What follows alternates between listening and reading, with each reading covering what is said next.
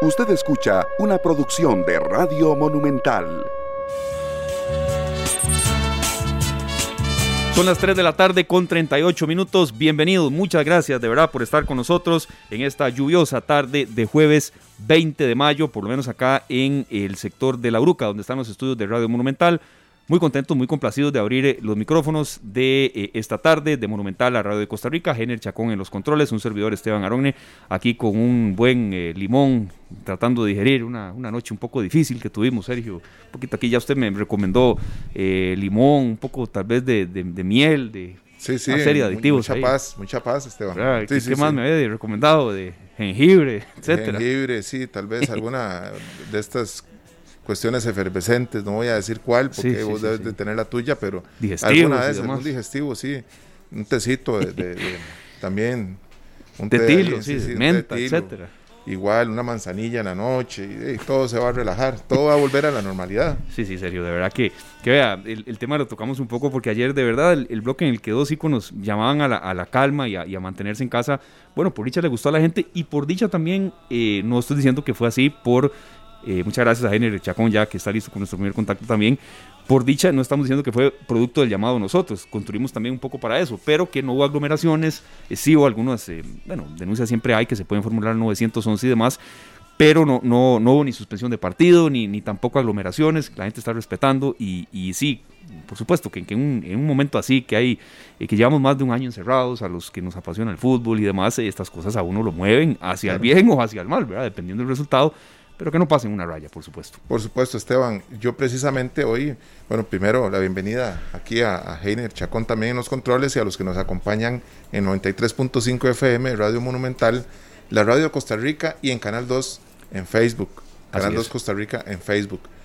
Muy importante porque la canción que estamos, con la que estamos iniciando de José María Napoleón, o conocido como Napoleón, que se llama Vive, Vive. tiene que ver con las situaciones que hemos vivido estos días eh, sí, hay que vivir la vida intensamente, como dice él, hay que vivir con pasión. Uno no se lleva nada.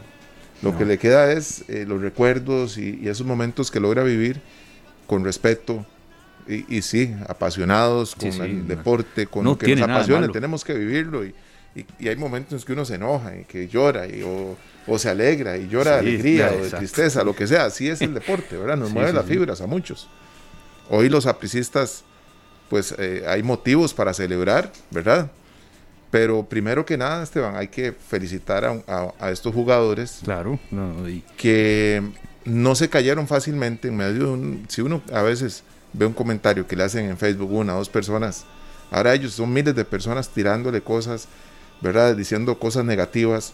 Y aparte también eh, la prensa y esa presión entonces podemos aprender una lección más allá de celebrar los apricistas, el momento que se está viviendo, aprender una lección, podemos verla. Claro, eh, no se nos va a quitar ni a los liguistas, ni a los apricistas, ni a los heredianos, ni a los cartagos la chota, ¿verdad? No, no, eh, tiene que haber un poco también serio, pero que no pase en una raya ya que eh, si usted está en un chat o en lo que sea, ya, ya, ya llames a la persona por aparte y se citen, y no, ya, ya, hay nada que ver. Ya hay una, una lección aprendida para mí, ¿verdad? y es no aflojar. Uno cuando empieza a ver que la situación se, se está perdiendo una batalla, de, puede seguir luchando hasta que se acabe la batalla, tal vez la gane. Sí. ¿Verdad? Y que sea también como emulación para otros aspectos de la vida, ¿verdad? Sí. Y usted sabe, y muchos ya que como ese tema despierta pasiones, ya están escribiendo por acá algunas personas, algunos conocidos y demás. Y bueno, ya está en nuestro primer invitado que también tuvo una noche amarga eh, ayer y ya entonces sabrán con qué equipo iba y no me, usted sabe lo liguista que soy serio, pero se escribe con H y ya usted me entendió un poco por dónde va. Sí. ¿Verdad? Estoy seguro que sí, Esteban. Estoy seguro que eso es así, que nosotros tenemos que ver eso como, como una lección en la vida. Nosotros no podemos seguir dejando las cosas a la libre, hay que seguir luchando. Estamos en medio de una pandemia. Sí. Eh, se están jugando partidos lindísimos o muy importantes para las aficiones, sin afición, los estadios completamente vacíos. Ayer me tocó ir a la Juela eh, y me encontré una ciudad completamente eh, desolada, ¿verdad? Los carros normales, la gente normal. Qué bueno, sí. No había aglomeraciones, no había nada. Ni siquiera, respetado, sí. Ni siquiera grupos de gente en los restaurantes o en los bares que uno dijera, bueno, aquí se va a armar el vacilón con, con el partido. Pero más allá de todo esto que tiene que ver con el fútbol, está eh, la guerra que se está librando, ¿verdad? Eh, a nivel de, la pandemia. De capacidad hospitalaria.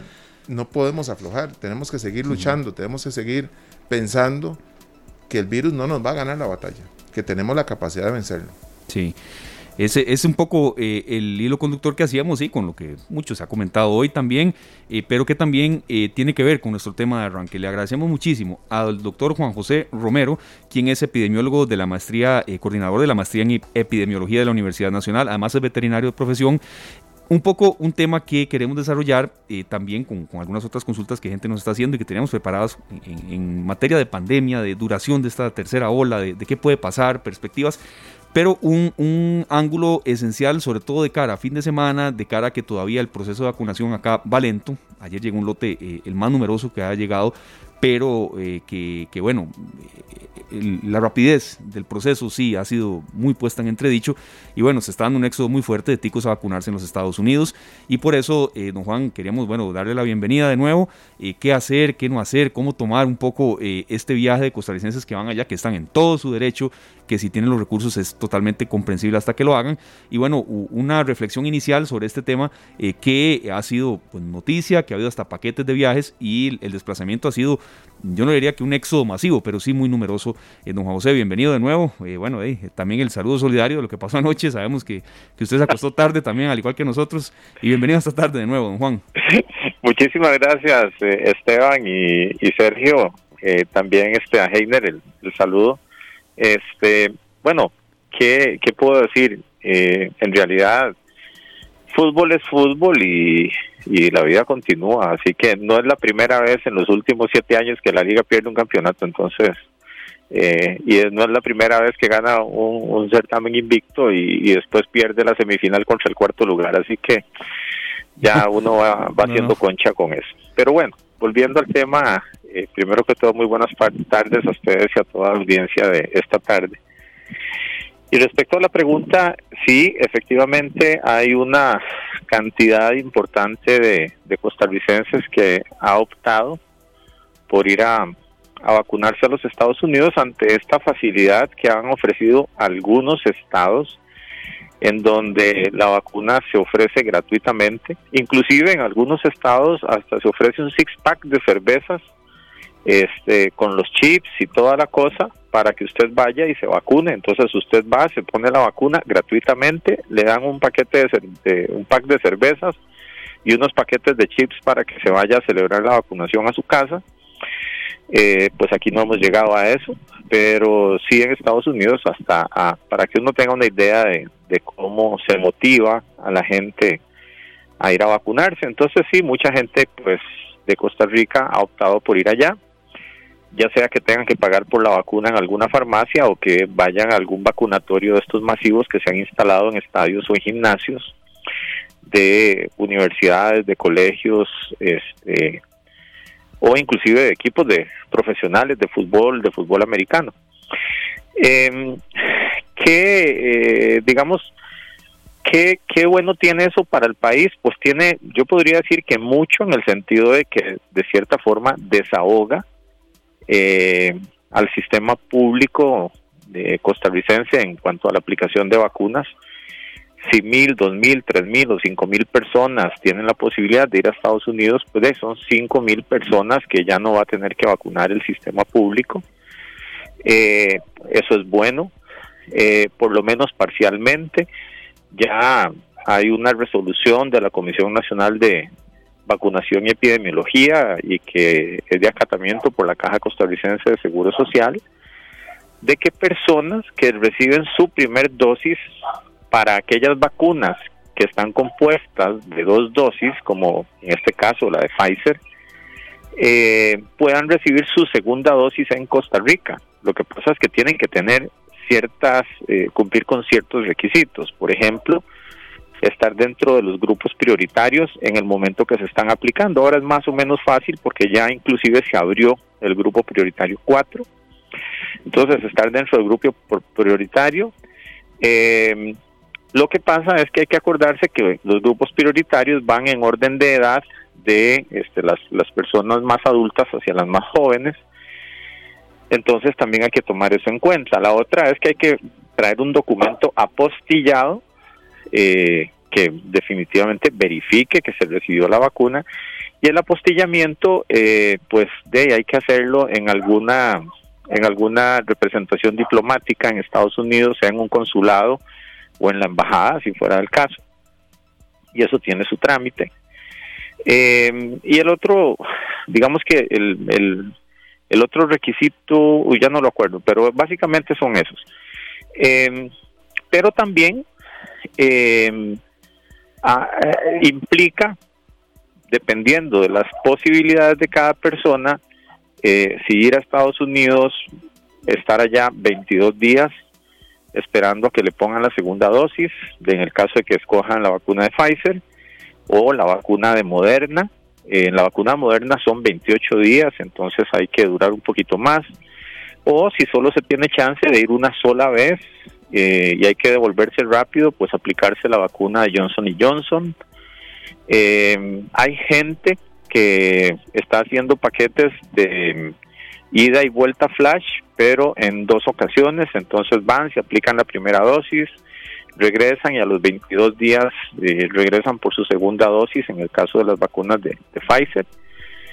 entonces hay, digamos que hay varias, varias combinaciones, varias opciones que las personas están siguiendo, eh, lo cual está muy bueno. Lo que pasa es que hay que tener muchos cuidados porque los viajes en avión no son los que nosotros recordamos previos a la pandemia. Hoy día, viajar en una cabina de avión puede ser más peligroso que irse a vacunar, o sea, que, estar sin vacuna. Entonces, eh, si uno no, no sigue las, recomendaciones, si uno no sigue, eh, digamos, una, eh, algunas medidas de cuidado para eh, no adquirir el contagio en la cabina del avión.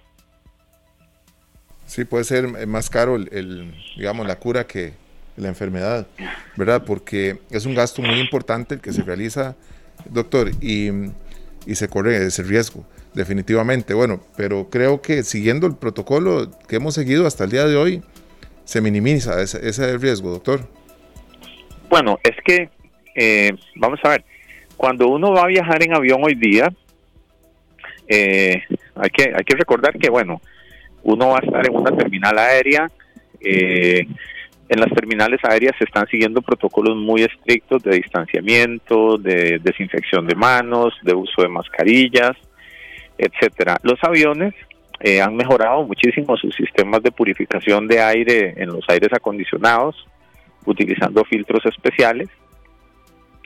Sin embargo, estamos hablando de, muchas personas que comparten una cabina absolutamente cerrada, eh, en las que podría estar viajando alguna persona presintomática o asintomática, con todo y que a uno le aplican una prueba, digamos, uno tiene que bajar con, viajar con una prueba de antígenos. La prueba de antígenos, eh, digamos que no da falsos, da muy pocos falsos negativos, tiene una sensibilidad del 95%, 97%, quiere decir que de cada tres resultados negativos se puede equivocar en tres, perdón, de cada 100 se puede equivocar en tres. Eh, digamos que si en un avión viajan 150 personas, pues podrían ir entre 3 y 5 personas que podrían ser asintomáticos o ser presintomáticos y eventualmente ser contagiosos. Eh, entonces, eh, ¿qué es lo que le corresponde a uno? No jugarse chances y hasta donde sea posible utilizar la mejor mascarilla. Las mejores mascarillas son las NK95, eh, si uno no, eh, y, mi recomendación es comprar varias de estas mascarillas para utilizar eh, una desde que ingresa uno al, a, la terminal aérea y, hace el viaje. Inmediatamente que uno termina el viaje, se baja del avión, se quita la mascarilla que usó durante el vuelo y se pone una nueva y con esa este, llega hasta el hotel o hasta el, el BIB o el el, el ¿cómo es que se llama? El lugar a donde se va a quedar. Eh, o si no tiene el chance de conseguir estas, estas mascarillas, que son las, las, mejores, pues uno puede utilizar una doble mascarilla de tela o una mascarilla de uso médico por debajo de una de tela durante todo el viaje. Esto es como para reforzar la, la, la posibilidad de no adquirir eh, el virus por medio de los aerosoles que podría estar eh, expeliendo cualquier persona que vaya en el avión. Esto reduce mucho el, eh, riesgo. La otra es estarse desinfectando las manos constantemente, eh, jalar su, su botellita de alcohol en gel, eh, estarse desinfectando frecuentemente y de tratar de no sucumbir ante la, la glotonería y entonces de no comer nada durante el vuelo. ¿Verdad? Entonces eso también sería, no, inclusive si fuera posible ni siquiera tomar agua, ¿verdad? Pero como de uno eh, le puede dar un poquito de sed, pues entonces si lleva su botellita de agua, se quita la mascarilla de un lado, se hace el trago de agua y se vuelve a poner la mascarilla. La cosa es estar con la mascarilla puesta la mayor cantidad de tiempo posible y tenerla bien puesta y ojalá ni hablar, la pura verdad. Este puede sonar muy extremo, pero es que yo en las recomendaciones soy muy extremo porque no me gusta jugarme ningún chance. No, es que si, si uno se juega un chance, puede terminar en un hospital y un descuido, en serio, puede ser la diferencia, un pequeño descuido puede ser la diferencia entre todo lo que uno se ha cuidado en 10 meses y, y bueno, No, por tirarlo por la borda. Eh, ya pasamos 14 meses de, de- bueno, ya acá en Costa Rica, ¿verdad? Eh, y hay, un- hay un par de preguntas que me gustaría hacerle, doctor, porque Ujú. eh, yo creo que en los aviones va a depender del- de la cantidad de líquido o de gel que uno lleve que le permite ingresarlo a la, Correcto, a la a cabina. cabina. Yo pienso que tal vez los mismos, las mismas aerolíneas le faciliten a uno eh, toallas o eh, alcohol en gel para no, para no jugar ellos con esa, ese riesgo de que la gente esté acarreando botellas, porque no todo el mundo lleva lo mismo, ¿verdad? Sí, es correcto. Sí, es, es un riesgo que, que se corre cuando uno viaja y lleva cosas que se las pueden quitar y ahí las ponen, los tiran en un balde, ¿verdad? Ahí se quedan. Sí, lo que pasa, Sergio, es que, eh, bueno, eh, hay botellitas de 50 mililitros. Usualmente uno no puede pasar cosas, eh, líquidos de más de 100 mililitros o de 75 mililitros, dependiendo de la línea aérea.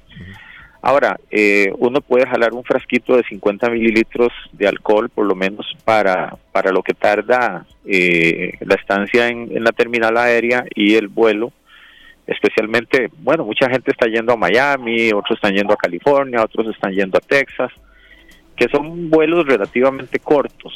Carolina del Eh, Norte también, y nos, nos dan por acá el, el- Ajá, el- perdón, correcto. eh, y Arizona, nos, nos dan este Sí. aporte de que son uno de los que más está yendo, sí. Correcto. Entonces, que son vuelos relativamente cortos, ¿verdad? No es tan largo como ir a Nueva York o una cosa así. Eh, entonces, eh, digamos que, que uno, o sea, yo no, yo me jugaría el chance de llevar la botellita. Si me la quitan, pues me la quitan. Pero si no me la quitan y me la dejan pasar, en el entendido de que estamos en una situación especial, si me la quitan, tal vez es porque la línea aérea me da la opción. Y si no, pues la otra es eh, apenas se tenga la oportunidad y, las luces de quitarse el cinturón de seguridad eh, eh, se apagan, pues entonces levantarse, ir al baño y lavarse las manos eh, adecuadamente, sentarse en el lugar que le corresponde y tratar de estar lo más quieto posible, eh, o sea, tocar la menor cantidad de superficies, eh, hablar lo menos posible, utilizar la mascarilla todo el tiempo, eh, digamos que son cuidados, insisto, extremos, pero vamos a estar durante dos horas y media o tres horas tal vez, eh, en, inclusive dependiendo del tiempo que esté uno, eh, eh, digamos, en la pista de despegue o, o, en la, o en la pista de espera. Entonces es mucho tiempo que está uno en una cabina completamente cerrada compartiendo el aire con mucha gente, ¿verdad? Eh, y insisto, algunos eventualmente podrían ser presintomáticos o asintomáticos, que aunque tengan su mascarilla puesta, eh, de, ya hay muchos estudios que demuestran que hay aerosoles que se salen por los lados de las, Ajá. por los lados o la parte de abajo o por la parte, digamos, en donde no ajusta perfectamente por la nariz y son aerosoles que, que están ahí durante un tiempo, ¿verdad?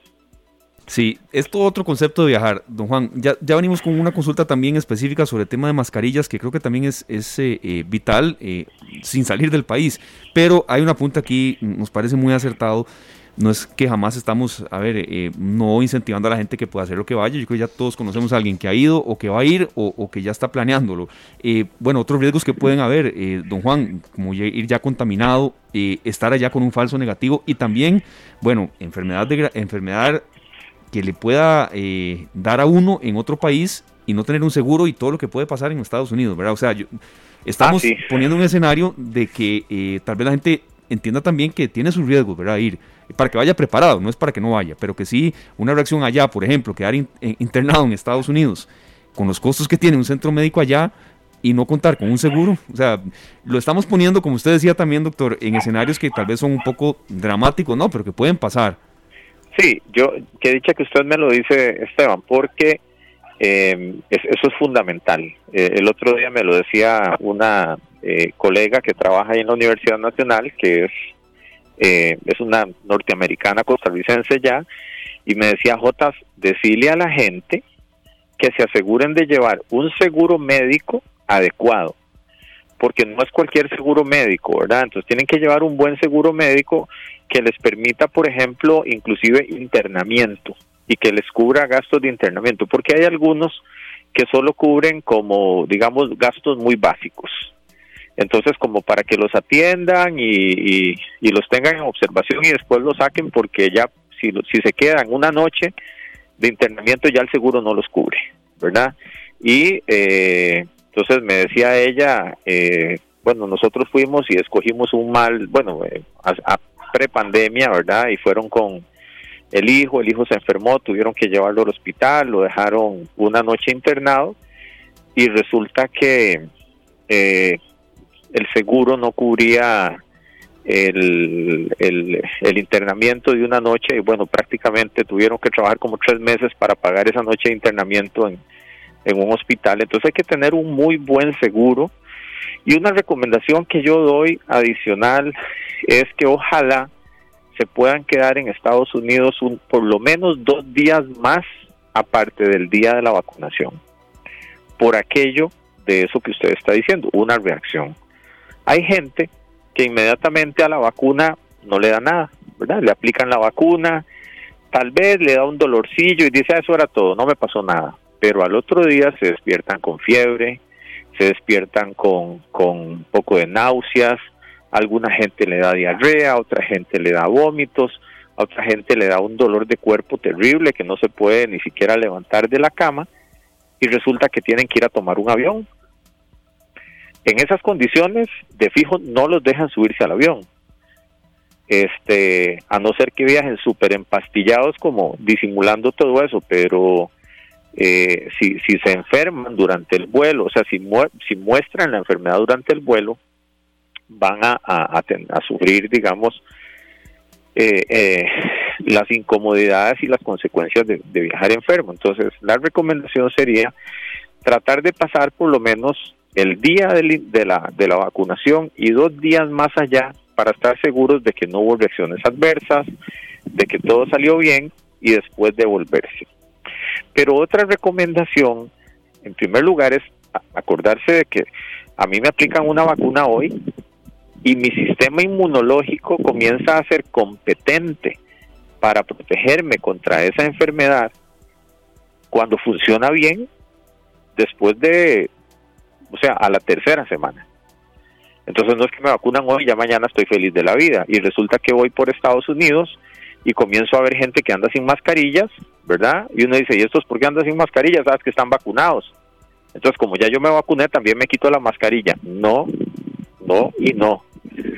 Eh, a mí me vacunan hoy y yo sigo la vida como si no me hubieran vacunado por lo menos por tres semanas. Y cuando digo por lo menos es porque idealmente yo tengo que seguir mi vida como si no me hubieran vacunado. ¿Eso qué significa? Andar con la mascarilla siempre. Cambiarme la mascarilla cada vez que puedo.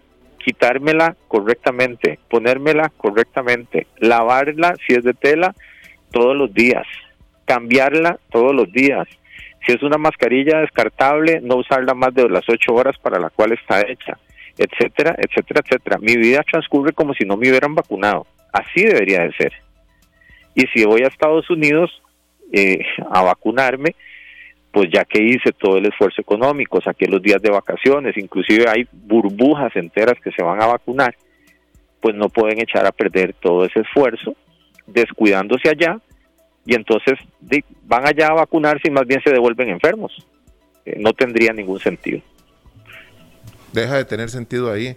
Tenemos un amigo que desde New Jersey nos escribe, se llama Marco Ureña y nos dice, doctor, que él viaja mucho y que en algunas de las aerolíneas les dan toallas con alcohol y que se siente muy seguro viajando. Que en Nueva York están vacunando en estaciones de tren, regalan entradas a parques, museos, etcétera, etcétera. Y que en New Jersey están poniendo las vacunas sin citas previas. Entonces, e, esa es una posibilidad muy grande para todos los que viajan, ¿verdad? Porque no tienen que hacer ningún trámite extraordinario para ir a vacunarse. Pero todos estos consejos que usted nos da, que, ¿verdad? Para todos los que en algún momento tengan las posibilidades y lo quieren hacer, son muy válidos, doctor. Sí, ya les digo, eh, podrían parecer extremas, pero es porque, eh, bueno, yo soy epidemiólogo y los epidemiólogos trabajamos siempre sobre el peor escenario, ¿verdad? Este, en, en epidemiología es en el contrario de lo que se supone que es la buena ley. En la buena ley todo el mundo es inocente hasta que se demuestre lo contrario. En epidemiología todo el mundo es culpable hasta que se demuestre lo contrario. Claro. Sí, sí, eh, esperar el, peor escenario para recibir uno mejor, por ahí va un poco. Sí, la idea es prevenir, ¿verdad? Si usted sabe cuál es el peor escenario, entonces usted lo previene, usted lo evita. Y eso es lo que, lo que uno intenta. Otro aporte, mi compañero Sergio. Claro que sí, mm. Esteban. Doctor, acá este, una oyente nos dice que la información, que el tema del apostillado tal vez es incorrecta, que los consulados no pueden apostillar, que ah, las embajadas tampoco, que eso es competencia exclusiva de la Secretaría del Estado eh, receptor o el órgano designado. Entonces, en base a estas dudas que puedan surgir con respecto a, los requisitos para venir y aplicarse una segunda vacuna, una segunda dosis en Costa Rica, es 100% necesario que quien va a viajar lleve la información completa Correcto, bueno, eh, pues muchísimas gracias por la aclaración porque así también me aclaran a mí. Bueno, yo, yo estudié, gracias a Dios, en el extranjero, mi doctorado y efectivamente yo tenía que traer mis, mis títulos apostillados y efectivamente uno tiene que ir a la a, a relaciones exteriores del país original, en mi caso de Holanda, para que me apostillaran, después tuve que ir a la embajada de Costa Rica en Holanda para que dijeran que aquello sí era cierto y hacer un montón de vueltas. En efecto, este, muchísimas gracias por la aclaración, pero bueno, esa es una cosa más que tenemos que tener en cuenta, ¿verdad? En caso de que alguien quiera eh, jugarse el chance de que le apliquen la segunda vacuna acá y se la quiera eh, jugar con el chance de, aplicarse la primera allá para después que aquí la caja le aplique la segunda. Eh, ante esta realidad, ¿verdad? De, gente que solo se puede aplicar una o que no se quiere jugar el chance, a mí me han preguntado, eh, eh, me dicen, mira, Jotas, o bueno, doctor, o como me quieran decir, este, entonces, ¿qué? ¿Me la juego con una de Pfizer, con una de Moderna, o me la juego de una vez con la de Johnson y Johnson, que es solo una? Bueno, este, esto depende de muchas cosas. Yo podría decir que eh, la vacuna Johnson Johnson es una vacuna probada, segura y confiable, eh, que tiene una eficacia vacunal menor al 70% a una sola dosis, pero si uno piensa en la vacuna de Pfizer a una sola dosis, probablemente ronde el 80, el 80 y tantito por ciento. Eh, y eh, ya se sabe que se requiere una segunda dosis, al menos a las 12 semanas. En el caso de la de Johnson y Johnson ya se sabe que este no requiere de, una de, una revacunación semanas después. Entonces uno, pues yo diría, pues yo me iría por lo que por lo que la ciencia ha comprobado que funciona, que sería la vacuna de Johnson y Johnson. Ahora, si por alguna razón este, eh, existiera la posibilidad de, aplicar la segunda vacuna en Costa Rica o de hacer un segundo vuelo, pues entonces eh, utilizar Pfizer pues pareciera la mejor opción, pues es la que tiene la, mejor eficacia vacunal eh, comprobada. ahora, la otra cosa que tenemos que decir con respecto a las vacunas es que cuando hablamos de la eficacia vacunal, estamos hablando de la ventaja que tiene estar vacunado versus no estar vacunado respecto a padecer la enfermedad de manera leve o moderada. Entonces, una persona que se vacuna con la vacuna de Pfizer, valga la redundancia, eh, tiene un 95% de ventaja de no sufrir la enfermedad con respecto a alguien eh, la enfermedad leve o moderada con respecto a alguien que no se ha vacunado, ¿verdad?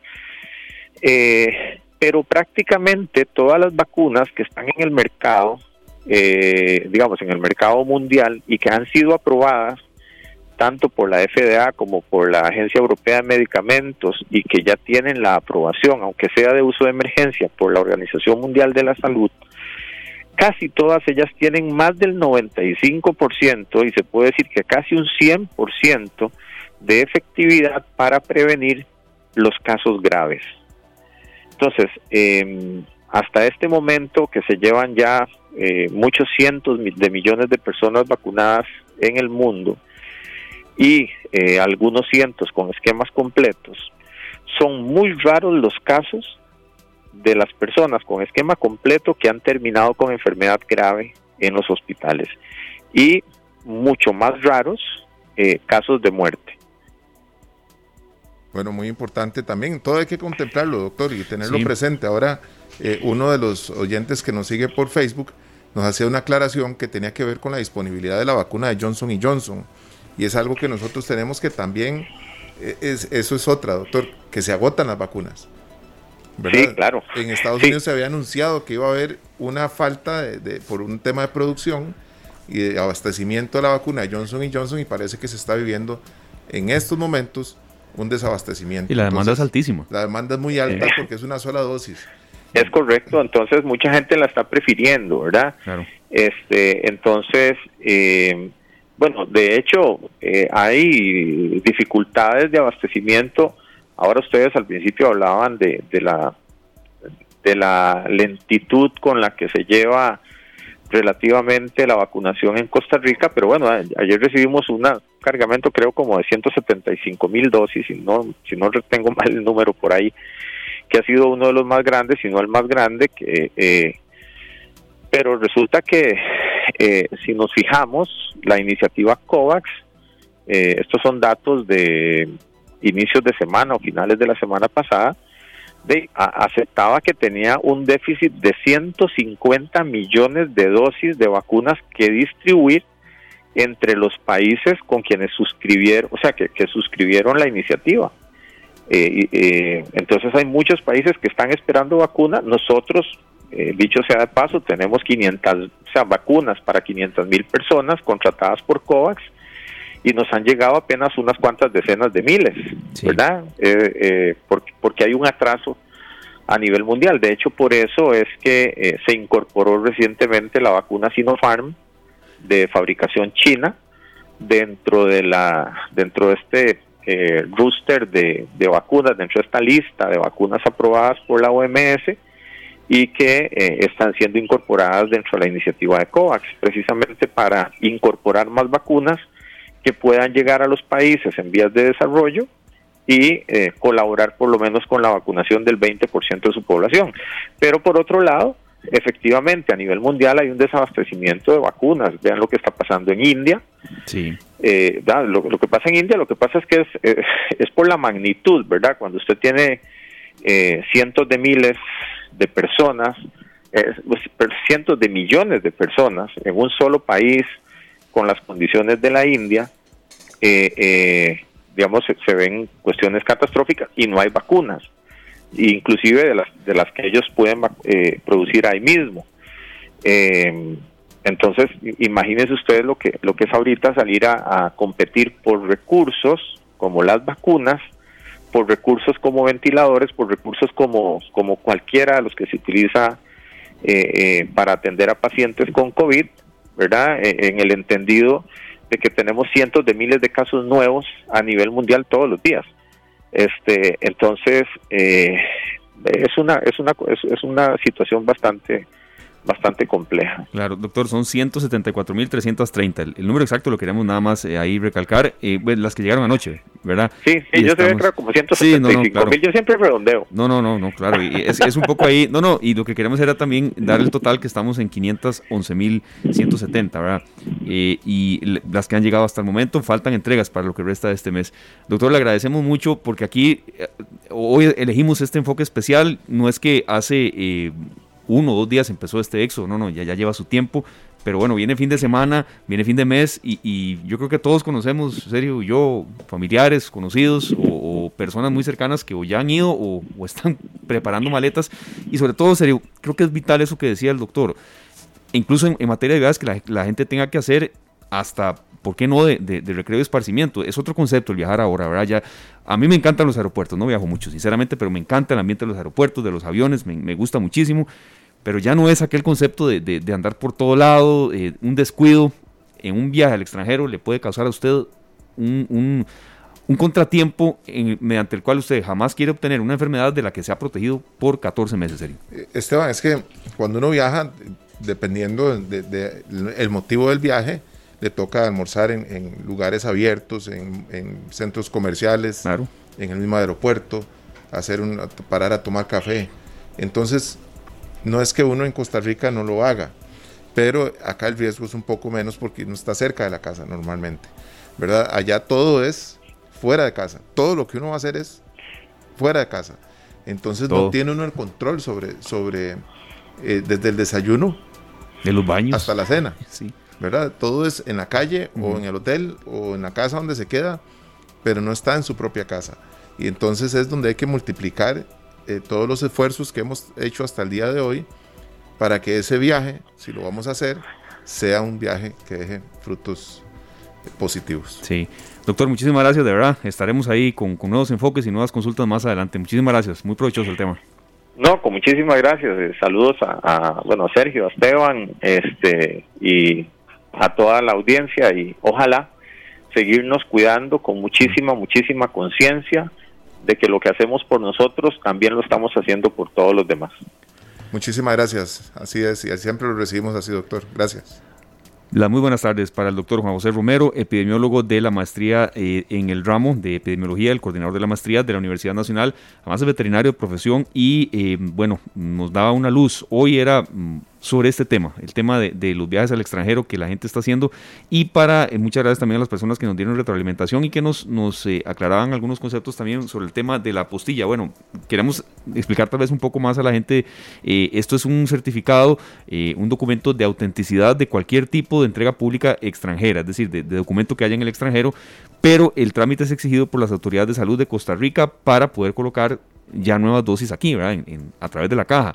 Y la Cancillería ha aclarado que se tramita ante las autoridades norteamericanas, no ante dependencias que sean costarricenses, costarricenses exacto, consulados, bueno, embajadas. Sí. Muy importante también este, agradecerle a don Pedro que nos hizo la uh -huh. aclaración también y a todos los que nos han aportado acá en Facebook, porque nosotros, a don Marco Ureña, eh, que nos han enviado puntos muy importantes de vista, Esteban, que nos ayudan a tener un mejor panorama. Sí. Porque aquí lo más importante es eso. Cada vez que planeamos el programa, los invitados nos ayudan con información que nos permiten tomar estas decisiones con la información sí. más clara. ¿verdad? Y que por supuesto aquí el, la orientación de esa entrevista no era que la gente no, no, no viaje, no jamás, sino que cuando lo haga tenga en cuenta algunos riesgos que hay, pero también de, de no cometer ningún descuido o, o, también información incluso que nos están dando desde, desde los Estados Unidos, donde eh, vive mucha colonia costarricense, principalmente en Nueva Jersey, en New Jersey, por cierto, serio. Bueno, Esteban, vamos a la, a la pausa comercial y ya regresamos con más de esta tarde. Esta tarde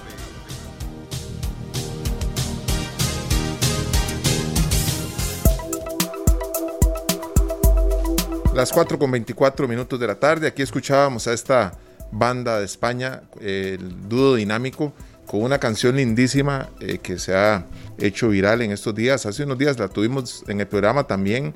Es muy importante porque sabemos que la lucha sigue, Esteban.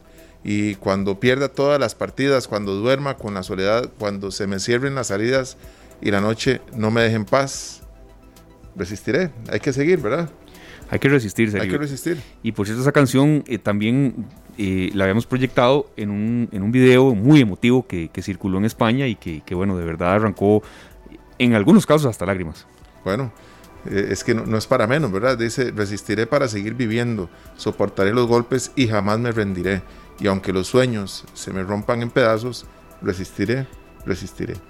Parte del mensaje de hoy, ¿verdad? En, en este programa que tiene que ver con muchas cosas que a veces nos hacen sentir que ya nos rendimos. Nos rendimos, pero hay que intentar siempre de que no sea así y de poder salir adelante. Son las 4 de la tarde con 25 minutos, hora propicia para eh, ir con el avance de Noticias Monumental. Recordando que hoy también la tercera emisión es de 7 a 8 de la noche. Hay fútbol también, hoy es la otra serie, Santos contra el Club Esporte. Sin embargo, la edición es de 7 a 8, una hora entera de noticias. Fernanda Romero con nosotros. Muy buenas tardes, Fernanda. Adelante con el avance. Muy buenas tardes compañeros, a esta hora nos encontramos trabajando en muchas informaciones importantes. Una de ellas es que el Ministerio de Relaciones Exteriores dio a conocer que las personas que reciban la primera dosis de la vacuna de Pfizer contra el COVID-19 en el extranjero deberán realizar un trámite para validarlo en el país y así recibir la segunda dosis en el territorio nacional. Para realizar el apostillamiento del documento de vacunación en Estados Unidos, la persona debe dirigirse a la Secretaría de Estado de ese país y solicitar un documento oficial. Este trámite no es gratuito y los precios varían según la oficina en la que se realiza. Para el diputado del Partido de Liberación Nacional, Carlos Ricardo Benavides, ese trámite es absurdo. A mí me parece realmente eh, absurdo y totalmente impráctico que a las personas que están yendo a ponerse con sus propios recursos ahorrándole al país al menos una vacuna por persona y que se van a Estados Unidos, a Estados Unidos a ponerse la vacuna de Pfizer, por ejemplo, como requisito para ponerle la segunda dosis en Costa Rica, le estén pidiendo a las autoridades costarricenses que traiga el documento apostillado que certifica eh, la vacunación que tuvo allá en Estados Unidos. Eso es absurdo. Un documento postillado cuesta mucho obtenerlo y tendría que ir la persona costarricense a obtenerlo de fuente norteamericana en el departamento correspondiente, que no es en cualquier lugar donde hay oficinas, ni van a durar simplemente unos pocos minutos haciendo eso. Eso es totalmente absurdo, eso es no ayudarle a la gente. Bueno, y otra de las informaciones que desarrollaremos en nuestra tercera emisión es que el Consejo de Transporte Público solicitó a la Autoridad Reguladora de los Servicios Públicos, ARECEP, una revisión de las tarifas durante esta pandemia con la intención que no se presenten ajustes a la baja. Además, se pidió a la Caja Costarricense Seguro Social revisar el sistema de las planillas de empresas autobuseras y a las entidades bancarias mejorar las condiciones para estas compañías. En informaciones legislativas, el proyecto de reforma al empleo público se mantendrá una cláusula de objeción de conciencia dentro de este proyecto de ley para que los funcionarios estatales puedan negarse a recibir capacitaciones cuando consideren que estas van en contra de sus creencias religiosas, éticas o morales. Este jueves los diputados tenían la oportunidad de dar marcha atrás con esta moción que había sido aprobada y modificar este aspecto del proyecto de ley. Sin embargo, decidieron rechazar las mociones de revisión presentadas. Así que estas y otras informaciones las vamos a estar ampliando en nuestra tercera emisión. Perfecto, María Fernanda, muchísimas gracias. Feliz tarde. Muchísimas gracias Tipo de Noticias Monumental, todas estas noticias y otras más ampliadas en la tercera emisión, 7 en punto de la noche. Son las 4 con 30 minutos, nos vamos a ir a una pausa, Sergio, y al volver el bloque de buenas noticias que eh, reiteramos eh, siempre que haya, eh, las vamos a compartir en ocasiones no es diario, pero sí queremos eh, compartirlas y sobre todo cuando se trata de un esfuerzo que hace eh, gente nacional, gente, gente, costarricense, que tiene que ver con producciones audiovisuales que también eh, con mm, mucho esfuerzo se ha hecho y que en pandemia han tenido uno y otro y otro obstáculo, es bueno destacar. Siempre, siempre vamos a compartir acá todos estos grandes proyectos, Esteban. Vamos a echar una mirada hacia adentro a un proyecto que precisamente lleva ese nombre y le contaremos a ustedes de qué se trata. La pausa y venimos con más. Esta tarde.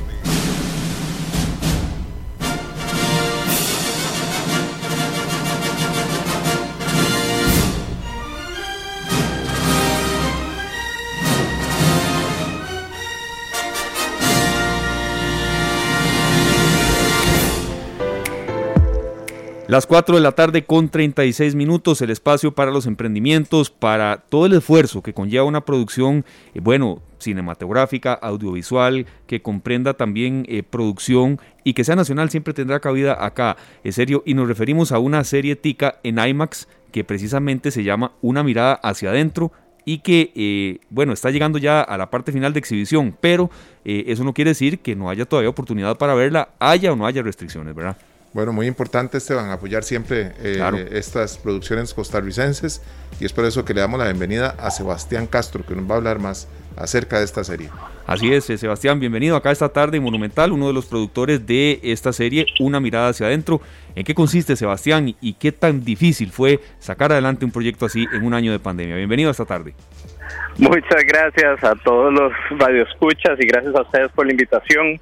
Es un honor estar aquí esta tarde pues la serie sin duda fue retadora de producir. Esto lo hicimos el año pasado cuando estaba el pico de, de, los, de las encerronas, entonces logísticamente fue muy retador y a la vez hubo como una cierta belleza extra en la oportunidad de visitar estos lugares tan especiales de Costa Rica con poca gente, ¿verdad? Precisamente en este momento estoy de camino a la península de Osa y la última vez que vine fue precisamente para filmar y recuerdo sencillamente como empezar a enamorarme de nuevo de Costa Rica y esa fue la meta de hacer esta serie. Teníamos como, como misión en la pandemia que la gente llegara al punto de apreciar más que nunca lo que tenemos en este país y nuestros recursos naturales. Y bueno, la serie, la serie como se manifestó es en una es en un largometraje que en realidad se compone de cinco episodios, a cada uno aproximadamente de 15 minutos, que exploran un, un lugar muy especial, un ecosistema diferente de Costa Rica, desde la perspectiva de una emoción humana. Entonces, Monteverde se explora desde los ojos de comunidad, el Caribe Sur desde la empatía, el Chiripó desde la resiliencia, el Golfo Dulce desde la libertad y Nosara desde el asombro. Entonces es una experiencia que combina como lo natural con lo humano y es, bueno, bastante memorable verlo en IMAX, por supuesto. Bueno, aquí estamos nosotros en, Canal 2 Costa Rica en Facebook viendo las imágenes y de verdad que se ve espectacular. Aparte, Sebastián, que es inevitable volver a enamorarse de Costa Rica las veces que uno quiera, ¿verdad? Sin duda, y eso es una de las de la retroalimentación que hemos recibido, ¿verdad? Porque no es solo pintar lo bonito que es, ¿verdad? Sino es también ojalá replantearnos la manera que nos relacionamos con la naturaleza. Nosotros somos fieles creyentes que hay que experimentar la naturaleza antes de querer protegerla. Es ese beneficio que nos da lo que nos incita a querer protegerla. Entonces, pensamos que esta producción no solo iba a ser una manera de invitar a la gente a descubrir Costa Rica con nuevos ojos, sino también a las personas que lastimosamente por cualquier razón no tenían el privilegio de ir a pasear, ir a turistear, que lo pudieran ir a ver al cine y que sintieran esa belleza sin tener que salir del, del GAM. Y bueno, los resultados han sido increíbles, los testimonios han sido muy inspiradores, desde la primera dama hasta, ¿verdad? Personas que realmente se sintieron incluidas, que por, por el subsidio que hicimos en conjunto con el ICT de los precios, logramos que fuera inclusivo y que muchas personas pudieran ir a verlo. Y bueno, ha sido muy inspirador. Claro. Sebastián, ¿qué fue lo que más aprendió usted en todo este proceso? Es una pregunta que, hemos hecho durante este año en algunos eh, casos a nuestros emprendedores, eh, a los emprendedores eh, que han participado en, esta tarde. Tal vez la palabra que usted no es la más adecuada, no son nuestros emprendedores, son, bueno, son emprendedores de Costa Rica también. Lo que usted más aprendió en un año tan complejo y produciendo algo también que en ocasiones, me imagino, nunca terminaba, ¿verdad? Porque una producción de este tipo siempre hay un detalle final que, que uno no, no espera y bueno, que retrasa un poco la puesta en escena. Sí, definitivamente, Lila, definitivamente fue retador el sacarlo a la luz. Uno siempre, ¿verdad? Empieza a ver los detallitos que al final nadie ve, pero un proyecto que tuvo mucho perfeccionismo, pero mucha agilidad y mucha disposición. Entonces, el equipo de Wondermore, que es nuestra, nuestro equipo, nuestra productora, realmente se pulió en la idea de construir algo de calidad internacional que pudiera estar en Netflix a la par de producciones de la BBC y no tuviera nada que envidiar. Y lo que más aprendí fue probablemente la fragilidad de los ecosistemas que tanto nos alimentan, ¿verdad? Lo salvaje. Lo importante de, o sea, una cosa es racionalmente entender que el cambio climático es la mayor amenaza que tenemos. Otra cosa es sentir, ojalá, la esperanza que nace de algunos lugares que Costa Rica ha sido particularmente exitoso en proteger y cómo ese mensaje lo debe conocer el mundo. Debemos ser una, una fuente de inspiración y a veces entre tanta cosa difícil que sucede y entre tanta noticia, nos frustramos y pensamos que, ¿verdad? que estamos en, un, en una sociedad decadente, que está ¿verdad? perdiéndolas y en realidad yo lo que salí fue inspirado y muy esperanzado del futuro de nuestro país.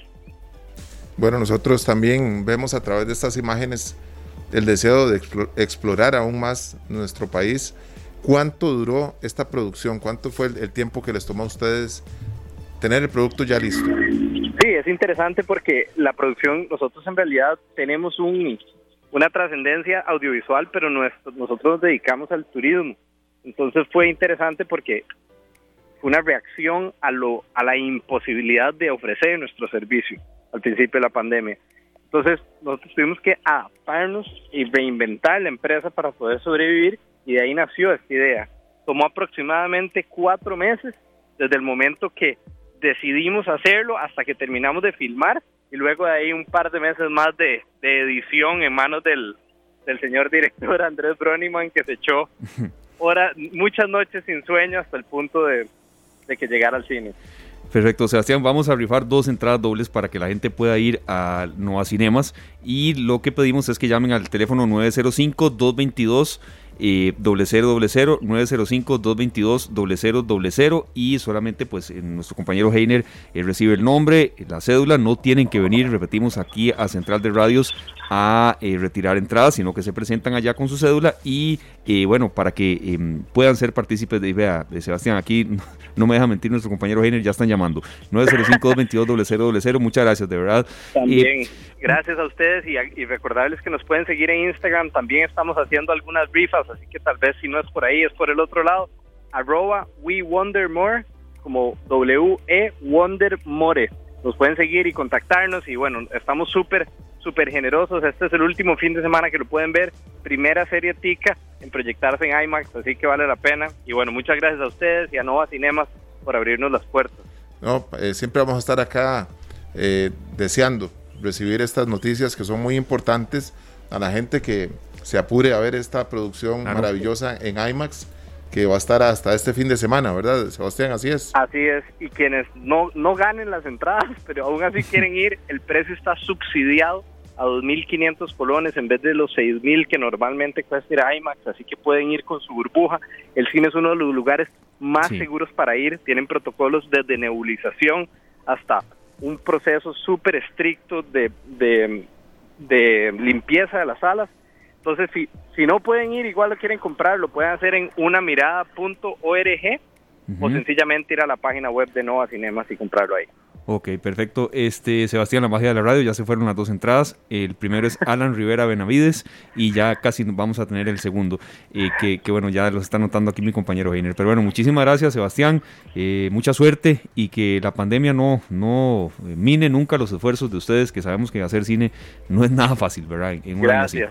Y aquí me dicen de mi equipo que vamos a rifar unas más por aquello entre los que nos sigan en Instagram. Ah, ok, perfecto. el, que Sale, el que sale sin entrada igual se puede comprar, pero hay buenos chances. Sí. Pura vida. Pura vida, gracias. Es We Wonder More. Así aparecen en Instagram.